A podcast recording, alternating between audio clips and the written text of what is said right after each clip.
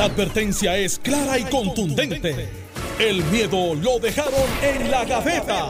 Le, estás dando play al podcast de Sin, miedo, de Noti1630. Buenos días, Puerto Rico. Esto es Sin Miedo, Noti 630. Soy Alex Delgado. Ya está con nosotros aquí el gobernador Alejandro García Padilla, a quien le damos los buenos días, gobernador. Buenos días, Alex. Buenos días a ti, a Carmelo, el Río Santiago, que está ahí con nosotros, a todo el país que Por- nos escucha y a la gente buena de Sobao. Por más que le dije a Carmelo que era en Atillo. Mano, tratamos y tratamos, aquí. pero no. Yo que- vamos a hacer a ver si llega hasta allá, hasta ¿Por qué- Atillo. Y... ¿Por qué habrá llegado temprano hoy, Carmelo? Sí, ¿verdad? Por Bueno, primera bueno, vez. Sencillo, sencillo, sencillo. Muy Está buenas el jefe, está el jefe. Está el gobernador de Puerto The Rico, va boss. a estar con nosotros aquí. Quería ver a Ramón Rosario con Iván, que hace tiempito no los veía. Y obviamente a Raymond Totti, que está aquí con Iliana. Y no todos los días nos vemos a los Mira, muchachos mira, mira. fuera Y- de las Y cabinas. tomarte el café. Ramón e Iván me lo voy a tomar todos ahora. los días. Grande, abusador, puya. No, yo me tomo el café negro y como el alma de Alejandro García Padilla, sin azúcar.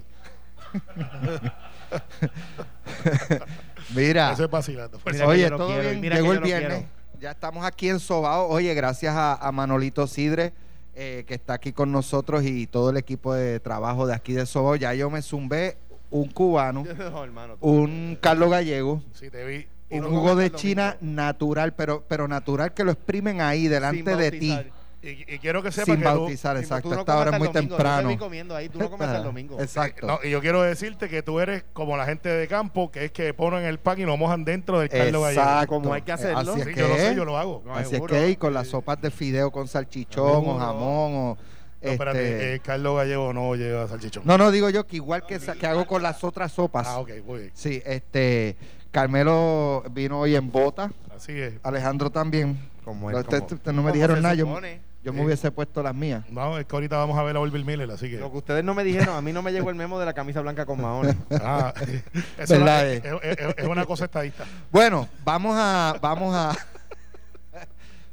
Después se coge los bolazos y se queja. Caso, Se claro. coge los bolazos y se queja. Bueno, vamos primero a, a- en lo que llega el gobernador a los temas del día. Eh, ya se anunció el secretario de salud que van eh, a ordenar o ordenaron el cierre de las escuelas nuevamente. Va van al, al modelo virtual. Eh, esto cuando el pasado domingo habían dicho todo lo contrario. Todo está bien en las escuelas, no hay casos, son seguras. Vamos a seguir eh, con las escuelas abiertas. Varios días después las cierran. Entonces, lo que está planteando mucha gente que, que he leído en las redes es el problema parece ser lo, lo- la gente bebiendo, jangueando, vacilando por ahí. Eh, sin embargo, en las escuelas no ha habido casos. Entonces cerramos las escuelas y dejamos los jangueos abiertos. Mira, Eh, es como que un poco, digo, ya el gobernador vendrá y, y lo explicará, pero Alejandro, ¿qué te parece? yo en primer lugar respaldo la gestión de Carlos Mellado y para dejar eso eh, meridianamente claro eh, adelante, eh, luego de eso digo lo siguiente. Hay problemas en los bares, hay problemas en las barras, hay problemas en la playa, pero no cerramos los bares y la playa, cerramos las escuelas.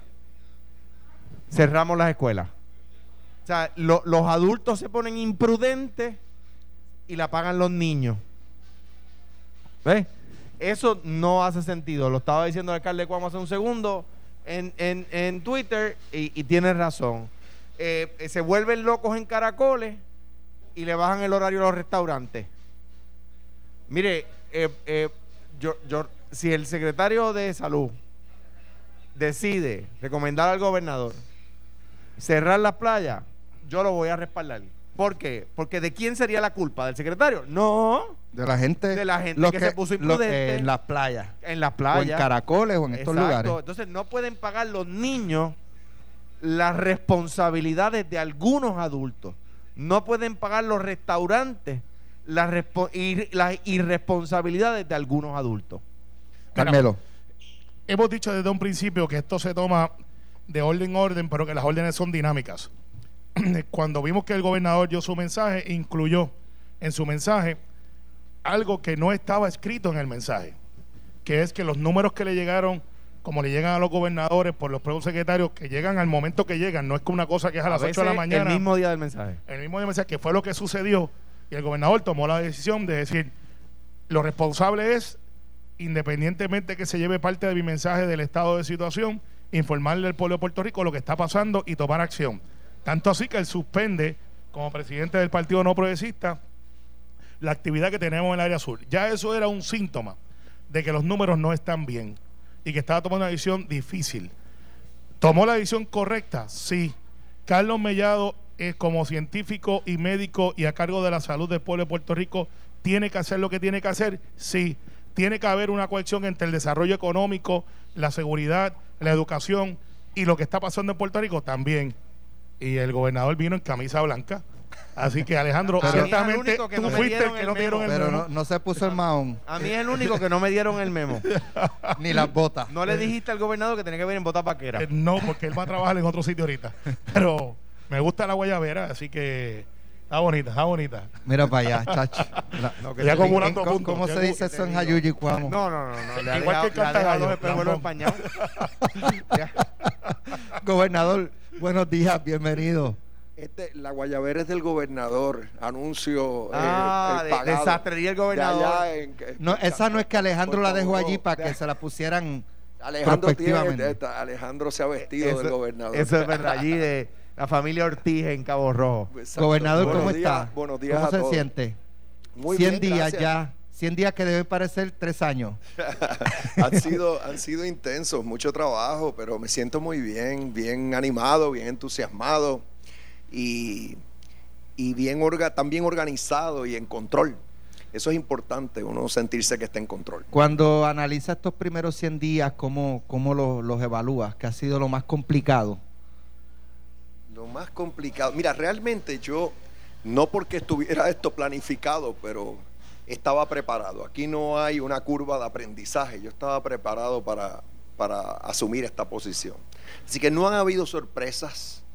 Eh, diría que, que la intensidad eh, eh, te llama la atención, o sea, todos los días la agenda está extremadamente cargada eh, reunión tras reunión, intercalado con pues eh, prensa.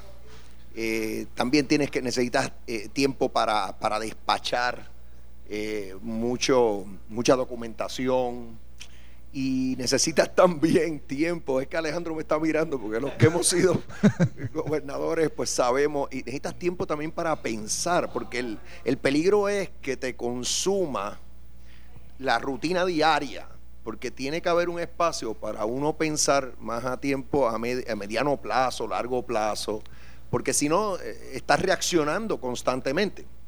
Así que diría que eso es lo que me, llama la me ha llamado más la atención, es la intensidad de la agenda. Por otro lado, eh, me siento afortunado porque logré reclutar un equipo muy bueno. Eh, y entonces mi estilo administrativo eh, eh, pienso que es diferente a lo que hemos visto recientemente. Es decir, yo no, yo a los jefes de agencias los estoy apoderando. Por eso ustedes ven que están accesibles a los medios, que proyectan todos los días en, en la prensa escrita. Ves artículos de jefes y jefas de agencia anunciando medidas, iniciativas, porque es que yo, la actitud mía es que todos proyecten lo que están haciendo. Yo llevo años diciendo que la función pública por naturaleza es pública y que tú tienes que proyectar lo que haces porque si no, cuando venga la controversia, porque siempre va a haber algo, todos somos seres humanos y nos equivocamos, entonces lo que va a predominar es lo que hiciste mal y no es justo con la persona. Esto le aplica al gobernador, pero lo aplica también a los jefes de agencia. Entonces yo por la experiencia que tengo de vida y en la gestión pública, esa es la cultura que estoy creando, ¿ok? Y eso es bueno para los medios de comunicación y bueno para el pueblo en general. ¿Ha habido Porque se algo- mantiene informado. Déjame decirte otra cosa que he hecho, que esta sí es pública también. Es que a todos los tengo bajo instrucciones de actuar con sentido de urgencia, particularmente en el aprovechamiento de los fondos federales que tenemos disponibles. Y cierro con esto, esto es todo administrativo, pero es lo que yo me he estado esforzando en esto. Y también he recalcado mucho que tienen que ser accesibles a todos los funcionarios electos. ¿Por qué? Esto es otra vez por mi experiencia. Porque Del los partido que sea. Del partido que sea. Porque los funcionarios que están en la rama ejecutiva realmente son eh, administradores. El único que es electo por el pueblo es el gobernador o gobernadora, que los designa. Pero hay que respetar a todos los demás que están electos porque tienen el mismo standing. representan al pueblo. Entonces, lo que yo le digo a todos los funcionarios en mi administración de alto nivel es que si yo estoy accesible, si no hay llamada que yo que a mí me entre de un funcionario electo que yo no conteste, si no hay texto, mensaje de texto, lo que sea de un funcionario electo que yo no conteste, no hay excusa, porque yo soy el que más ocupado está, de que los demás no hagan lo mismo. Entonces yo sé que en esa área hemos mejorado mucho porque los alcaldes se sienten atendidos, los legisladores se sienten atendidos, como debe ser. Usted no tiene- es que le den la razón en todo lo que pidan. ¿Tiene comunicación constante con Rafael Tatito Hernández y José Luis Dalmau? Sí, sí. Es más, eh, sí. eh, se- ¿Sabes que su- surgió ese asunto en la en el mensaje de, de situación del Estado, de que el presidente del Senado hizo esas expresiones. Entonces la gente dice, anda, ahora se ha dañado esa relación. No, me lo encontré ayer dos veces. eh, tú sabes, nos abrazamos como siempre. eh, durante el día eh, hasta conversamos, o sea que nadie se equivoque, o sea, yo estoy ya, no quiero decir viejo porque no me siento En viejo. estos pero- primeros pero 100 ya yo días, estoy en una etapa en mi gobernador, vida que estas cosas yo no las cojo personal, en o sea, estos, él tiene en derecho a estos primeros expresarse. 100 días, ¿hay algo que usted dice, caramba, esto no debía haberlo hecho así? Es que no, es Muy- que, es que yo siempre estoy moviendo hacia el frente, esa es otra. Yo no me atasco. Eh, eh, o sea, yo todo el tiempo, es mi manera de ser, soy positivo, soy optimista, todo el tiempo estoy mirando hacia el frente, no hacia atrás. Eh, eh, así que no sé ni, ni cómo contestarte, porque yo no, no, no pierdo ni un segundo cuando hay algo que pueda haber pasado que yo digo, ah, debimos haber, si acaso es, debimos haber atendido eso antes. O por qué no se contestó al, al periodista cuando llamo. Por ejemplo, a mí me, a mí me molesta cuando salen los medios que, que tal jefe de agencia o yo mismo. O sea, que obviamente No ahí estuvo tengo gente- accesible para- no estuvo accesible. Entonces me sale un artículo que está hasta cierto punto cargado o el reportaje estaba cargado porque no obtuvieron la reacción eh, de uno o del jefe de agencia que sea. Eso a mí le tengo, tengo que admitir que me incomoda. Eh, pero otra vez estoy tratando de pensar. O sea, Ok, ¿qué- pero vamos- vamos- vamos- puede a- ser así. vamos a continuar. es otra vez O sea, eso, que si acaso su- hay veces que uno se tarda un poco más o el gobierno se tarda un poco más de lo que uno quiere en atender algo. Por el mensaje entendemos que su enfoque es movilizar el dinero federal. Eso es una de las prioridades grandes, sí, es tener un gobierno responsivo, tener un gobierno eh, accesible a los medios, a los funcionarios electos, como dije. Ah, otra cosa, Alex, que esto es importante, que lo están diciendo los alcaldes y alcaldesas de todos los partidos, de los dos partidos principales. Este, yo reconozco, y no recuerdo aquí con Alejandro, porque es que está Alejandro y obviamente él fue De hecho, gobernador. yo creo que es algo no- histórico no que un gobernador recuerdo- esté participando en no, una entrevista. no, no, pero gobernador. es que no recuerdo, mirando a Alejandro, si él tenía la misma actitud, pero mi actitud es la siguiente. El gobierno no es el gobierno central, es el gobierno central y los 78 municipios, porque es que eh, unos complementan al, al otro. Esos municipios rinden servicios esenciales, están cercanos al puerto. Entonces, yo hago un esfuerzo genuino de que cuando yo veo sobrantes de fondos federales o lo que sea, los, se los asigno a los municipios. Hago un esfuerzo genuino de que la, sacar burocracia, que ya empezamos a hacerlo en el programa de CDBGDR, para, para sacar burocracia, para que los municipios le lleguen los fondos y los puedan, puedan usar Bueno. sus propios procesos de contratación. Eso es diferente, pienso yo, en esta administración, porque en otras administraciones ha pasado que el gobierno central trata de acapararlo todo y los alcaldes y alcaldesas se quejan constantemente. Carmelo, eso no es y, así Carmelo y. Alejandro, ¿alguna pregunta o comentario para Sí, pasar entonces al gobernador, tema de la orden ejecutiva? Obviamente, parte del análisis que hemos tenido en este programa y en diferentes foros es que en el mensaje se habló de fondos federales, se habló de lo que se iba a hacer con los fondos federales y algunas personas preguntan, y cuando se acaben los fondos federales, ¿dónde está el desarrollo económico? Yo sé la contestación porque la hemos hablado, pero el pueblo de Puerto Rico, pues se lo y- pregunta. y mucha gente, sí, y gente dice eso. Primero tengo que decir lo siguiente. Aquí hablan tanto de la dependencia en los fondos federales. Yo quisiera ver un gobernador de un estado que se queje de que le llegan fondos federales. Recuerden que Puerto Rico, aunque no es estado, es un territorio, cuando recibimos fondos federales eh, hay que celebrar. Bajo el ELA. Hay que estar agradecido. Bajo hay el que aprovecharlo. Es decir, todos los 50 Callado estados, aquí. Reciben fondos federales. Yo nunca he visto a un, a un gobernador o un congresista de algún estado que se queje de eso. Y si le- Así que empecemos por eso. Si Los fondos federales si- son una bendición. Entonces, segundo, yo mientras más venga, mejor. Segundo, aquí dicen, ah, no, pero la segunda no es. Entonces, primero es dependencia, me hablan de eso. Segundo, entonces me dicen, pero es que, es que tenemos que valernos por nosotros mismos y tenemos que tener una estrategia propia, pues que la tenemos. Y yo lo que digo es lo siguiente en ese punto.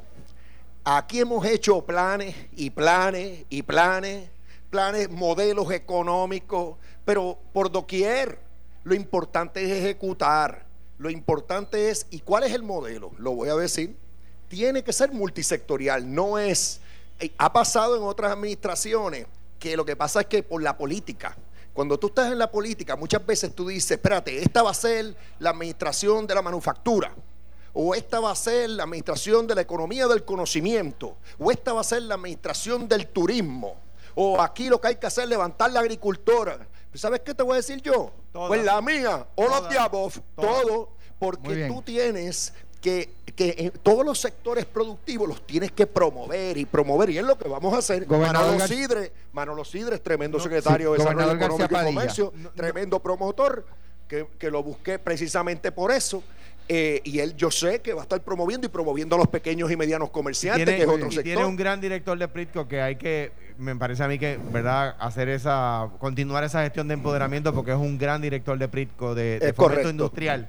Eh, Javier Bayón. el, el go- el gobernador hablaba de la agenda y un tema que me gustaría añadir a eso es que esa agenda que lleva el gobernador cotidianamente, ¿verdad?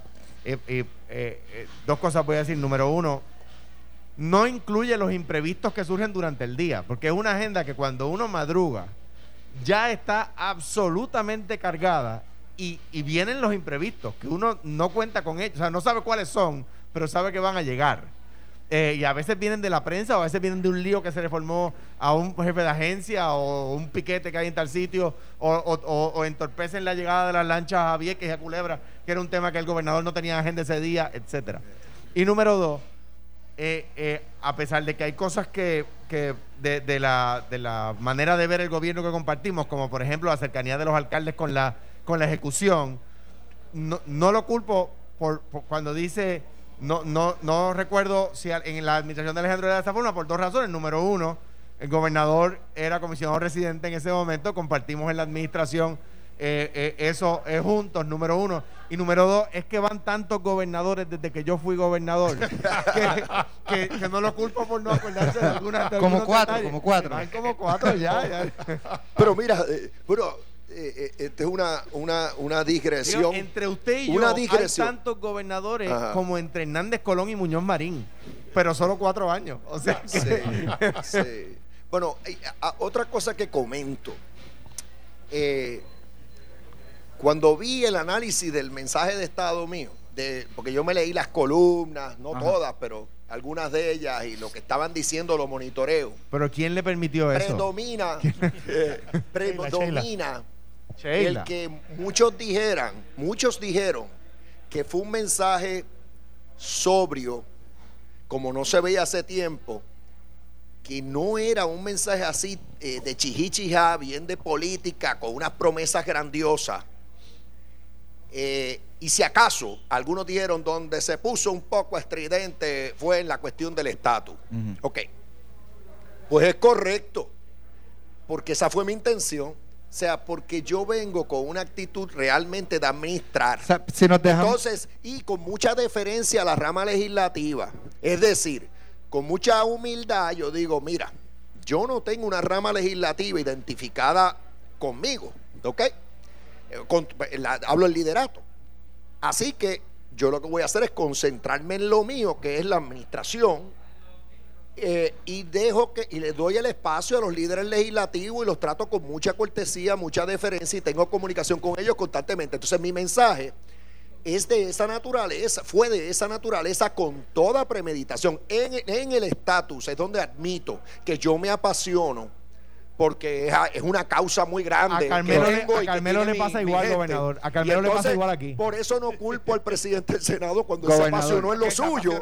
Pues porque eso va a pasar y vamos a ser realistas. Gobernador, O sea, tenemos que ir a la pausa, pero voy a dejar un planteamiento para que lo discutamos cuando regresemos. Hablaba Alejandro García Padilla y yo creo que me identifico con, con esa- esas expresiones que él hizo. No sé, Carmelo, no le preguntamos, pero, eh, o sea, hay un aumento de contagios. Lle- Llegamos a nivel 4. Se hacen unos ajustes a la, a la orden ejecutiva que pues es cuestionable si es proporcional con el nivel de emergencia de contagio que tenemos. Eh, el fin de semana vimos lo- los videos de caracoles y, otro tipo de actividades. Eh, ese tipo de actividades se mantienen y se cierran las escuelas. O sea, los niños van a pagar eh, lo que otros irresponsables eh, hicieron y por lo que se prevé que va a aumentar más los contagios. O sea, ¿por qué cerrar las escuelas y mantener el jangueo? Cuando regresemos nos contesta. Estás escuchando el podcast de Sin, miedo, de Noti1630.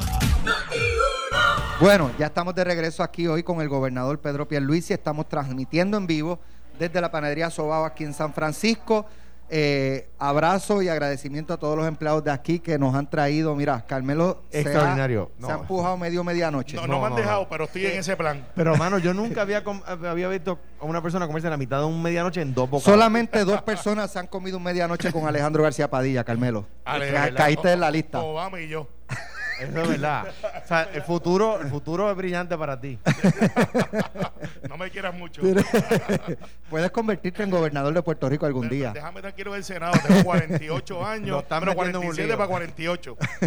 Y, Bueno. y empecé a los 30 y mira cómo me veo. Saludo a Manolito Sidre, a Mateo también, que eh, siempre que des- eh, le, le preguntamos si podemos venir por aquí a molestar, nos dicen que sí, pero que, nos hecho, de comportemos. hecho, Mateo, eh, lo he visto aquí trabajando, haciendo sándwiches, de trabajando. todo, de toda la vida. Eh, hicimos hasta un análisis de lo que estaba pasando en la industria de restaurantes y de panadería, donde realmente la gente tiene oportunidades de empleo. Vuelvo Claro. repito, hay más de 2.000 oportunidades de empleo en el área metropolitana nada más.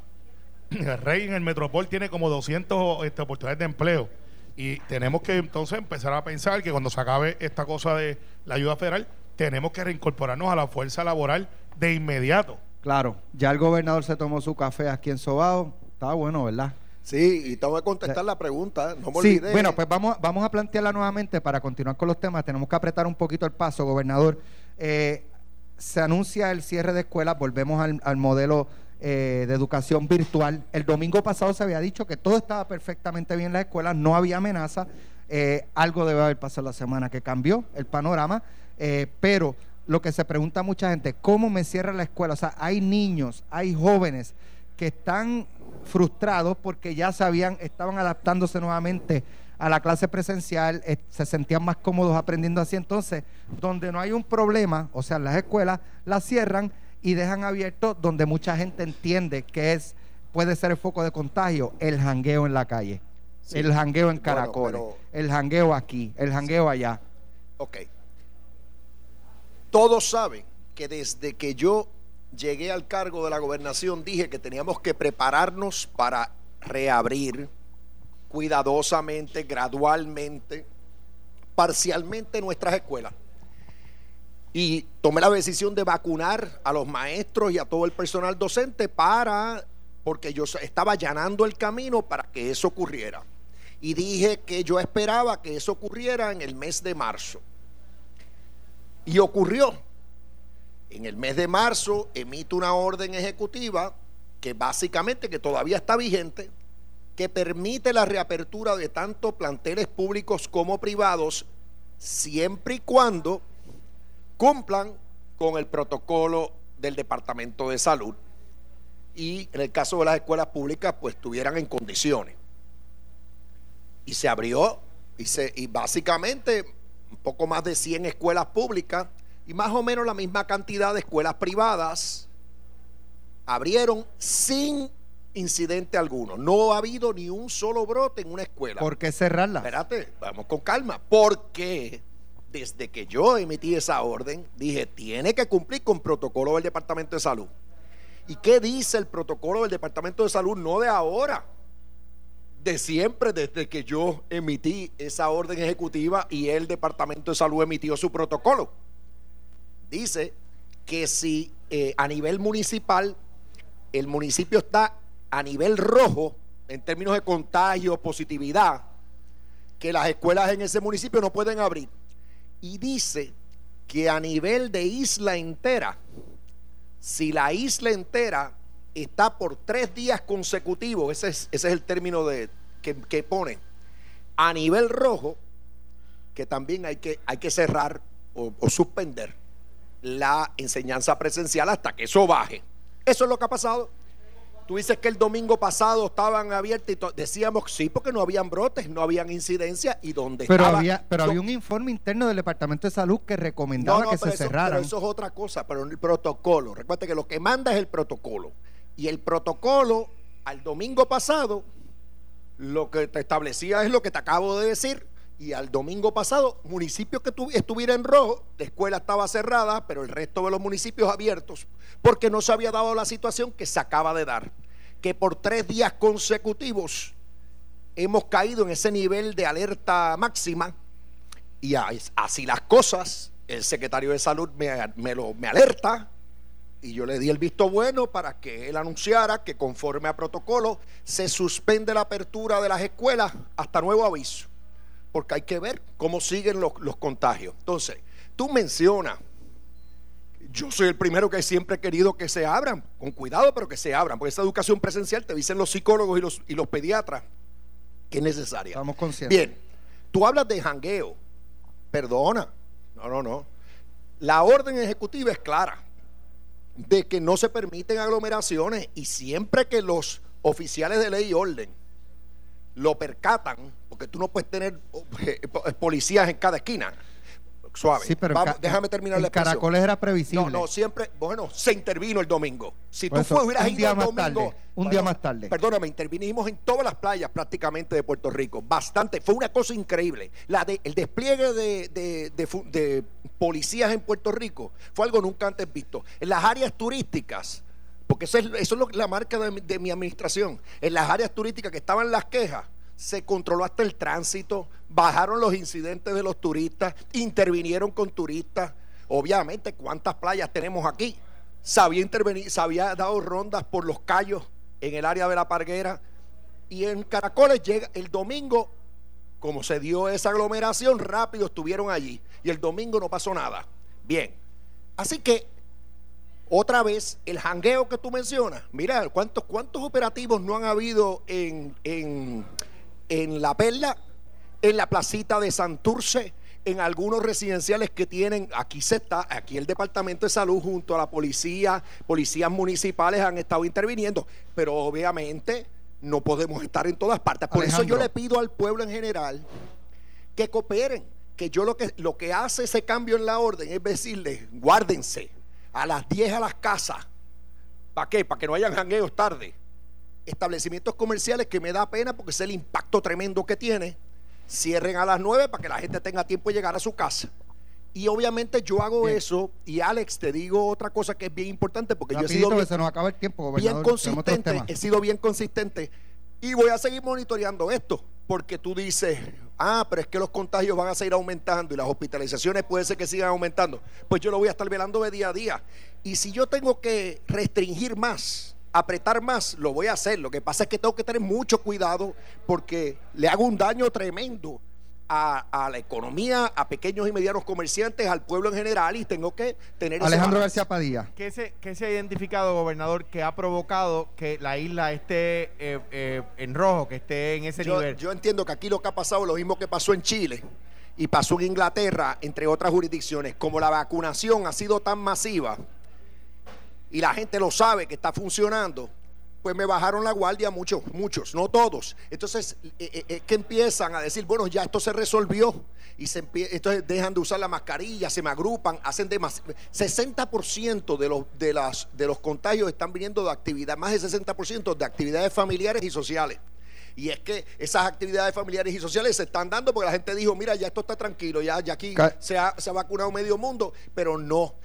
Eh, pas- ha pasado en Chile, ha pasado en Inglaterra que se disparan los contagios porque la gente pues eh, eh, me, me baja la guardia y yo Carmelo. por eso estoy diciéndoles no, protéjanse, guárdense.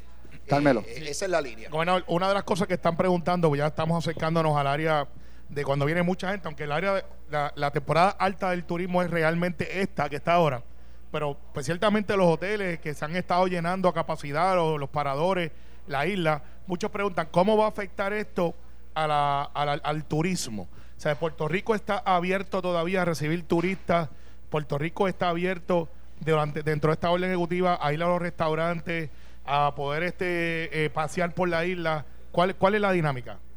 Sí, eso es así. O sea, eh, aquí nosotros no podemos cerrar las fronteras. Eso, eso es inconstitucional desde el punto de vista de los Estados Unidos. Tú no puedes un Estado venir y decir cerrar y decir aquí no puede venir nadie, ningún ciudadano americano.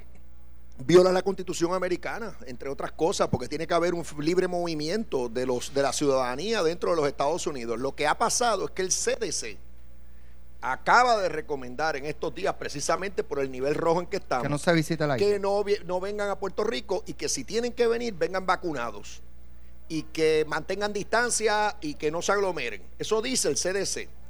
Entonces, así que lo que ha pasado ahora, mientras que estemos en este nivel rojo, es que yo sé que va a bajar la cantidad de turistas que están llegando a Puerto Rico porque algunos van a acatar esa recomendación del CDC. Gobernador. Pero, pero la, eh, eh, volvemos a lo mismo. El turista que llega tiene que traer una prueba Molecular. PCR negativa. Si no lo hace, cuarentena con él o ella hasta que saque la prueba negativa. En el aeropuerto tenemos un laboratorio para sacarlas, para obtener la prueba, la prueba del PCR. Y se, y se, de- y se resultado rápido. Sí, entiendo que sí, en cuestión. Sí, sí. Gobernador, vamos al tema de la educación. Está pendiente la confirmación de la secretaria Elba Ponte. Eh, se habla de que si eh, la Fortaleza había pedido que la colgaran. o no. Se ha hablado también de que tiene que ver con el nombramiento de Álvaro Pilar como director de finanzas de- No, del Departamento que- de que Educación y que Fortaleza ha estado presionando para que ella lo nombre como director No, de finanzas no. y que si ella no, lo, que- no lo nombra o resiste, pues entonces ella tiene que salir Es del que puesto. empiezan las especulaciones. Por eso, pero ¿quién empiezan- mejor que usted para aclararlo? Por eso que, imagínate, todo eso está es O sea, ella puede descartar a Álvaro Pilar. Bueno, no es que ya está nombrado, él es director de infraestructura Por en eso. el departamento no, de pero de no era de finanzas que se está hablando, No, de pasar la finanza. infraestructura, él Ah, bueno, tiene- porque se había planteado ayer de finanzas. Es que él ya está nombrado. Y Es se que- le es que preguntó a ella y ella como que no lo aclaró No, no, anoche muy bien. Pero es que ves que son, es que son eh, especulaciones y rumores falsos. Eh, la secretaria, al igual que todos los secretarios, tiene mi confianza.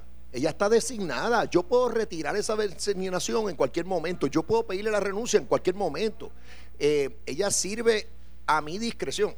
Así que eso de que yo, por ejemplo, eh, que, que se pusieron a decir que le diablo en contra, pues seguro que no. Es más, para muestra un botón, hoy sale reseñado en los medios un artículo en el que hicieron, pasaron revistas de la comisión de nombramiento y sale que 10 eh, miembros de la comisión identificados con el Partido Popular ya se han expresado que están en contra. Los tres que están en la comisión del PNP se han expresado que están a favor. Y hay dos o tres que falta porque se expresen. O sea, si no dice- tiene los votos, se queda, o sea, van a no, llevar yo la no voy votación. a especular en cuanto a eso, porque obviamente tengo que verificar, estar seguro de que esa es la situación y entonces conversarlo con ella, por respeto a la secretaria. Ella dijo que, que si es por ella, que la sometan y la cuelguen, Bueno, eh, o sea, mu- si muere, muere eso, con las botas bueno, pues, puestas. si, si dijo eso públicamente, pues nada, si yo tuviera que hablar con ella sobre este tema, y para lo único que hablaría con ella es si yo confirmo que eh, no hay manera de que la confirmen meramente, o sea, si me lo, me lo informa el presidente del Senado, pues yo se lo informo a ella y ella tomará su decisión y yo la voy a respetar, es porque yo la designé. O sea, eh, eh, mi deseo es que la confirmen. Ahora sí.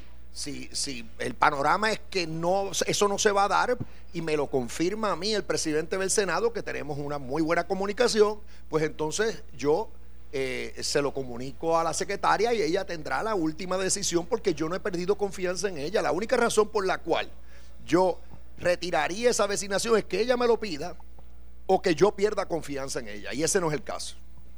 Carmelo. Gobernador, una de las cosas que plantea mucha gente y lo hemos discutido en este programa es en la rehabilitación de las escuelas. Eh, ya que vamos a cerrar ahora temporalmente, pero nuestra meta siempre es que en agosto podamos volver a la normalidad de antes. La pregunta que hace todo el mundo es ¿por qué no aprovechar este tiempo que las escuelas están cerradas, que no tenemos los estudiantes, para entonces entrar y rehacer todo lo que tengamos que hacer dentro de las escuelas? Eh, porque pues muchas veces decimos, hace un año tenemos la pandemia y no aprovechamos ese tiempo hace un año atrás para renovar las escuelas, ponerlas al día. ¿Cuál es el plan desde ahora, que vamos a cerrar otra vez, hasta agosto, que es cuando No, no. tenemos... Ya se está haciendo, porque es que ese cierre no tiene nada que ver con las reparaciones que están en curso. O sea, ahora mismo lo que se, eh, lo que se ha hecho, que ya se, ya se contrataron eh, firmas eh, de, de ingenieros eh, estructurales que están eh, inspeccionando todos los planteles en las siete regiones educativas y, e identificando cuántas columnas cortas y otros defectos, o sea, que identificando los defectos estructurales que tienen esas escuelas, para entonces proceder a contratar, a, a contratar, sí, eh, eh, firmas de construcción en todas las regiones educativas para que las reparen. Y eso todo está programado para que ya en las próximas semanas se estén reparando cientos de escuelas en Puerto Rico. La meta es repararlas todas, todas las que se puedan reparar, porque algunas están ruinosas o están ya pues que, eh, que no se pueden utilizar. Eh, repararlas para antes de agosto, que es la fecha que tú das. Esa es la meta. Por otro lado, en el sur sabemos, hay todo un plan de trabajo para el sur, porque sabemos que allí se perdieron muchas escuelas, que están inservibles. Así que allí lo que estamos haciendo es ya identificamos es- es- escuelas que están en desuso, que se pueden De las que habían cerrado eh, bajo la administración de Ricardo Rosselló, de esas que cerraron. Sí, sí, han- han cerrado desde hace tiempo, pero sí es verdad. No por eso, pero se refiere a esas escuelas que están en desuso, que habían Exacto, cerrado, que las no- identificaron. y que no se han pasado ya sea a un municipio o a una entidad sin fines de lucro, lo que sea. Se identificaron las que se pueden, a- trabajando con los alcaldes, en coordinación con los alcaldes del área, se identificaron las que se pueden reutilizar. También, entonces, las que no, pues ya se está también en el proceso de contratación Bien. de firmas para que construyan e instalen, fabriquen e instalen módulos, que es la tercera alternativa, utilizar módulos. Así que para el sur también el plan es que la Pero la, la es que pregunta, ¿hay certeza de fecha? O sea, Sí, sí, eso la- es... toda la meta, la meta es agosto, la meta es agosto. bien. Gobernador, en, en otros temas tenemos que irnos ya. Eh, está el nombramiento del Contralor de Puerto Rico, Manolo Torres. El presidente de la Cámara ha dicho que, eh, por lo menos de lo que entendí, pues en el caso de Larry Selhammer, pues entiendo que le van a dar paso, pero la- eh, con el nombramiento de Manolo Torres para Contralor Electoral, ahí sí que van entonces a, a apretar Bueno, el, el que- bolo para negociar eh, cosas que, ne- en- ¿verdad? En- Entiende el presidente de la Cámara que necesita que usted trabaje. No, el- el- Probablemente sea la reforma electoral o no sé si algún otro. Déjame decir esto con el ¿Ha mayor hablado de eso con Deja- él? Déjame decir esto con el mayor respeto. El presidente de la Cámara sabe, por lo ocurrido con el asunto del Larry Selhammer, que tan pronto a mí me alertó que había miembros en el caucus del Partido Popular en la Cámara que querían aguantar el nombram- el- la confirmación de Larry Selhammer hasta que se atendiera el asunto de la reforma electoral. Él sabe cuál fue mi reacción. Mi reacción fue, no aten una cosa con la otra. Eso está mal, se va a ver mal, se- porque una persona como Larry Selhammer, con los quilates que tiene, tú decir que no lo vas a confirmar por otro asunto, eso le va a caer mal a Y- medio y mundo ser- aquí. Yo le hice la advertencia, pero le dije al mismo tiempo, porque yo no tengo tiempo que perder, pero ¿sabes qué? No tengo problema con la reforma electoral. Edwin Mundo, mi persona de confianza, cítenlo a una reunión, que él enseguida me va a hacer las recomendaciones que sean y yo tomo la decisión como presidente del Partido Nuevo Progresista. Y al otro día Edwin Mundo ya estaba en una reunión y diciendo, ya estoy listo, envíenme las propuestas de enmiendas que las trabajamos para enmendar el código electoral. Así que, si te fijas cómo fue mi actitud, es, no me lo aten, pero tampoco vine y dije, ah, pues no voy a hacer nada con la reforma electoral. Dije, la vamos a atender. Ok.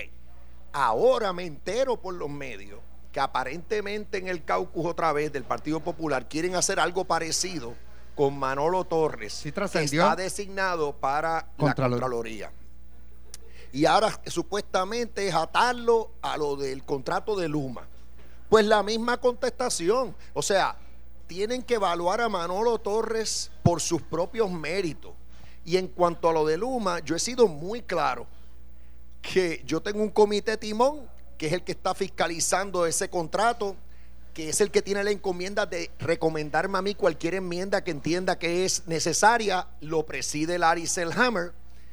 Yo me he expresado ya a favor de que esa APP continúe, que es indispensable para Puerto Rico para que mejore el servicio eléctrico, para no básicamente hacer más de lo mismo. Así, y hasta el momento no tengo ninguna recomendación de enmienda de parte del comité Timón que yo he creado a esos efectos. Así que eh, eh, no aten una cosa a la otra. Si la legislatura, creo, entiendo que ya la Cámara, por cierto, la Cámara, por lo que he visto en los medios, ya aprobó una medida que quiere aplazar la vigencia de ese contrato hasta enero. Ahora eso pasa al Senado. Veremos qué hace el Senado con eso. Ahora yo hago la advertencia.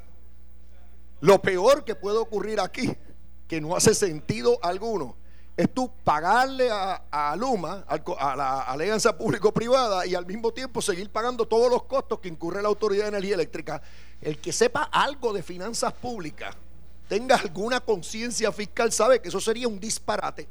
Así que tú no debes hacer eso en lo más mínimo. Si alguien quiere proponer alguna enmienda al contrato puntual, que se pueda negociar, que lo haga. Pero eso de aplazar esto para estar más de seis meses pagando dos veces por lo mismo. Eso es un disparate. Gobernador, finalmente quería aprovechar que, lo tenía aquí. Hay un, caso de un joven puertorriqueño que sufrió un accidente hace un tiempo en, México. Gran parte de su cuerpo se quemó. Fue un caso bien notorio. Eh, tuvo que ser tratado en una base militar en los Estados Unidos. Ahora está recibiendo una factura de 1.7 millones. Hay un movimiento, ya la comisionada residente Jennifer González, la congresista Nidia Velázquez, están solicitándole al gobierno que a este joven se le condene la, condone la deuda. 1.7 millones esa familia no tiene, bendito sea Dios. Eh, la, deuda la tiene eh, con quién? Con el, entiendo que es el gobierno federal a nivel militar, ¿no? el hospital donde se fue atendió. en una base militar cuando tuvo el accidente en México. Y, el, y, y se le hicieron varias intervenciones, estuvo un tiempo prolongado allí en uno de los mejores este, hospitales de quemaduras en la nación. Eh, y obviamente, pues ahora el Departamento del Tesoro le está cobrando, 1.7 millones. Él tiene plan médico. Lo que pasa es que es tanto el costo que con todo y el plan médico llega a 1.7 eh, De hecho, él despega desde México sin permiso. Eh, es de un hospital militar. Según la noticia, los 1.7 millones por, por los tratamientos que recibió en un hospital militar en San Antonio, Texas. Sí, no, de hecho, la gente en la hermana nación. La, la, en la nación nuestra, de Alejandro y mía, eh, es que él está con eso, de, que nosotros, de que no somos un país, yo digo que somos una nación, parte de la nación. La, la pregunta del gobernador, ¿usted estaría en disposición de comunicarse también con el gobierno federal ah, para ver cómo se le puede ayudar a este joven puertorriqueño? Definitivamente. Ahí lo que hay que determinar es si el, las Fuerzas Armadas, es decir, el Departamento de la Defensa o la Administración de Veteranos, la que tenga jurisdicción, tiene la autoridad en ley para condonar ese pago. Si se puede hacer administrativamente, eso sería lo mejor. si no, hay que erradicar un proyecto de ley en el Congreso. La carta para, de la congresista eh, el mismo va al, al secretario del Tesoro, porque aparentemente es quien puede hacerlo. La carta de Nidia es al secretario del Tesoro. Pues yo me uniría a ese reclamo. Es más, te voy a pedirle a mi equipo de trabajo que ubique la carta para unirme a ese reclamo porque me parece eh, acertado. Gracias, gobernador, por estar con nosotros. Como a todos los gobernadores y funcionarios públicos, le deseamos lo mejor porque si usted tiene éxito en su función, pues Puerto Rico va a tener éxito. Así que le agradezco mucho que haya estado con nosotros en el día de hoy en esta programación especial con motivo de sus primeros 100 días como gobernador. Como, dice Ramón Rosario, otros hablan de lo que dice el gobernador, nosotros hablamos con el gobernador. Qué trozo de fronte. Mira, muchacho, esto es un filósofo. Esto es un filósofo y un, diamante sin pulir. le voy a decir una cosa. Yogi Berra eh, se quedó chiquito al lado de Carmelo. Gracias, gobernador. Mucho Gracias a ustedes. Buen día. Buen fin de semana. Aquí desde Sobao, Pelotadura, ya está Carlos Mercader y Ferdinand Pérez por ahí. Esto fue, el podcast de Sin, miedo, de Noti1630. Dale play a tu podcast favorito a través de Apple Podcasts, Spotify, Google Podcasts, Stitcher y notiuno.com.